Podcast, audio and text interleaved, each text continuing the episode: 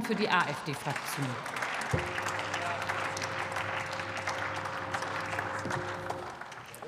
Sehr geehrte Frau Präsidentin, sehr geehrte Kollegen, werte Damen und Herren auf den Tribünen an den Bildschirmgeräten. Der Antrag der CDU-CSU zielt auf die Verbesserung der Wettbewerbssituation deutscher Häfen.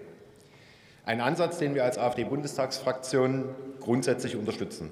Skeptisch stehen wir einer europäischen Hafenstrategie gegenüber, da wir auch unsere europäischen Nachbarn als Wettbewerber in der deutschen Häfen ansehen müssen. Gemeinsame Interessen sehen wir eher mit Binnennachbarländern wie der Schweiz, Österreich oder Tschechien.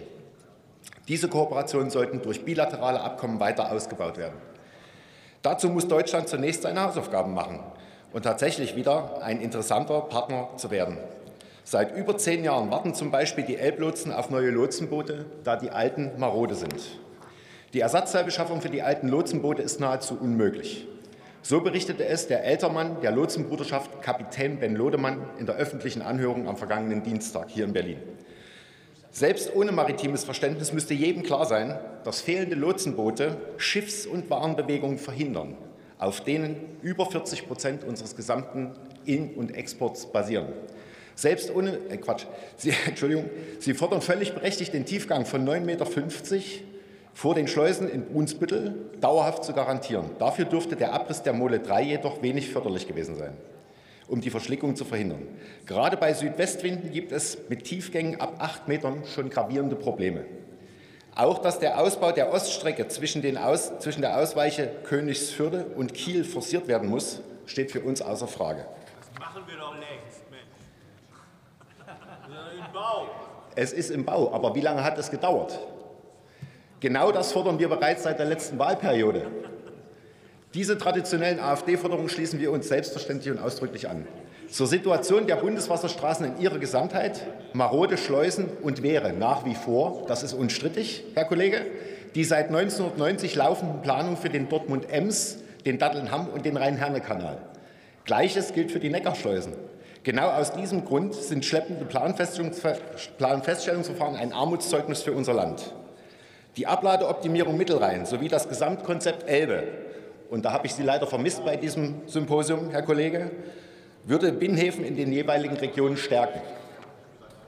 Allein Elbehäfen wie Aachen, Roßlau, Wittenberg, Torgau, Riesa und Dresden haben ein riesiges Potenzial für unseren heimischen Wirtschaftsstandort. Dazu bedarf es von der sächsischen Binnenhäfen gemeinsam mit der sächsischen IHK geforderten konsequenten Umsetzung der Trimodalität ohne, Ideolo ohne ideologische Scheuklappen. Wir fordern auch weiterhin die Umsetzung des Gesamtkonzeptes Elbe, auch im Interesse unserer tschechischen Nachbarn. Ein Staats Staatsvertrag existiert ja bereits, von uns unterzeichnet, aber ich frage mich, warum da nicht nachgefragt wird, warum er nicht von der Gegenseite unterzeichnet wird. Das zweite deutsche Importterminal für Flüssiggas LNG hat in Lubmin den Betrieb aufgenommen, wodurch es immer wichtiger wird, die Oder als deutsch-polnischen Grenzfluss auszubauen und schiffbar zu machen. Daran haben auch unsere polnischen Nachbarn ein großes Interesse, aber auch hier bremst Deutschland. Die Vernachlässigung unserer See- und Binnenhäfen sowie der Binnenwasserstraßen steht beispielhaft für die Vernachlässigung der gesamtdeutschen deutschen Infrastruktur. Statt deutsche Steuergelder für ideologiegetriebene Ökoprojekte in aller Welt zu versenken, sollten wir nach zehn vergeudeten Jahren endlich an Deutschlands Wirtschaft denken und auch die Infrastruktur bei Bundeswehr und Bundespolizei berücksichtigen. Kleines Beispiel dazu, die Mannschaftsunterkünfte der Bundespolizeiabteilung in Bad Düben und der Unteroffiziersschule des Heeres in Delitzsch. Weiterhin kann man dann noch mal die Autobahnbrücken, Schleusen und Schiffshebewerke sowie Bahntrassen auf gesamtbundesdeutschem Netz benennen. Der Antrag lässt viele Wünsche offen, geht aber in die richtige Richtung. Lassen Sie uns die maritime Infrastruktur endlich wieder auf Kurs bringen. Werfen wir den ökoideologischen Ballast über Bord. Deshalb Zustimmung für die Überweisung in den Verkehrsausschuss. Unsere Fahrensleute werden es danken. Drehen Sie endlich politisch bei. Vielen Dank für Ihre Aufmerksamkeit und ein schönes Wochenende.